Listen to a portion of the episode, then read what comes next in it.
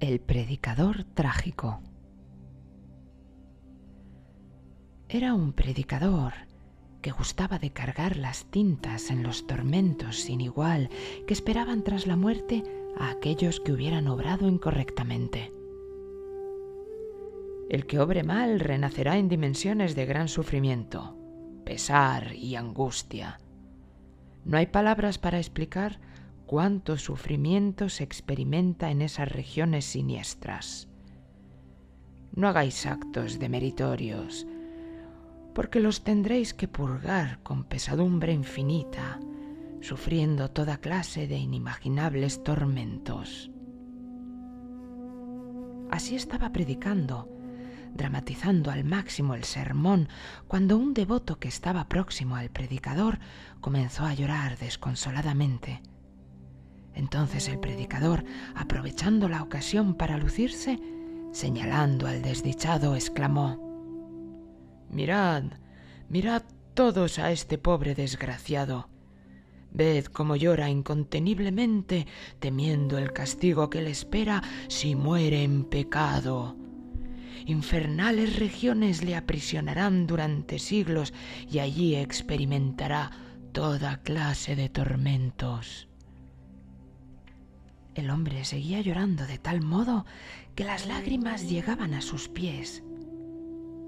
Ved, ved todos a este pecador desconsolado y pesaroso.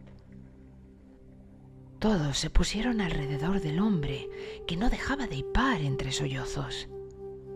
Entonces el predicador se dirigió directamente al hombre y le dijo Estás ante un hombre superior que puede escuchar tus faltas.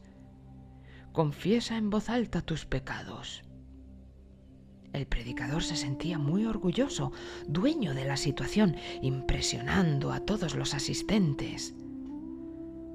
Los dioses han querido que yo me cruzara en tu camino, buen hombre, dijo el predicador. Llora, sí, no te dé vergüenza cuánto más vergonzoso es pecar y no arrepentirse.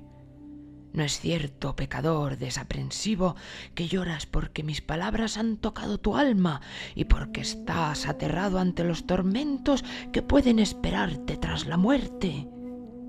Y el hombre, haciendo un esfuerzo por reprimir el escandaloso llanto, replicó No, en absoluto. No lloro por eso. ¿Qué va? Me importan poco mis pecados.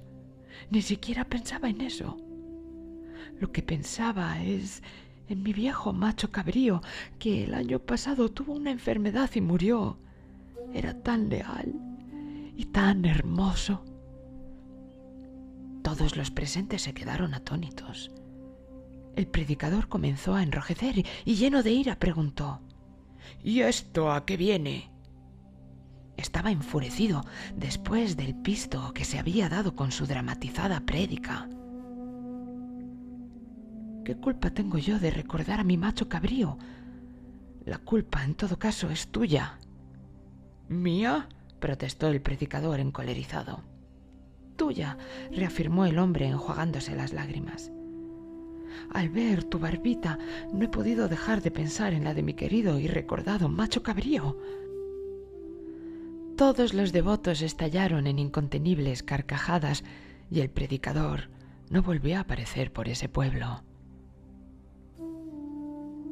El sabio declara, algunos hacen de la religión una lanza para agredir a los demás y un espectáculo para recrear el propio ego.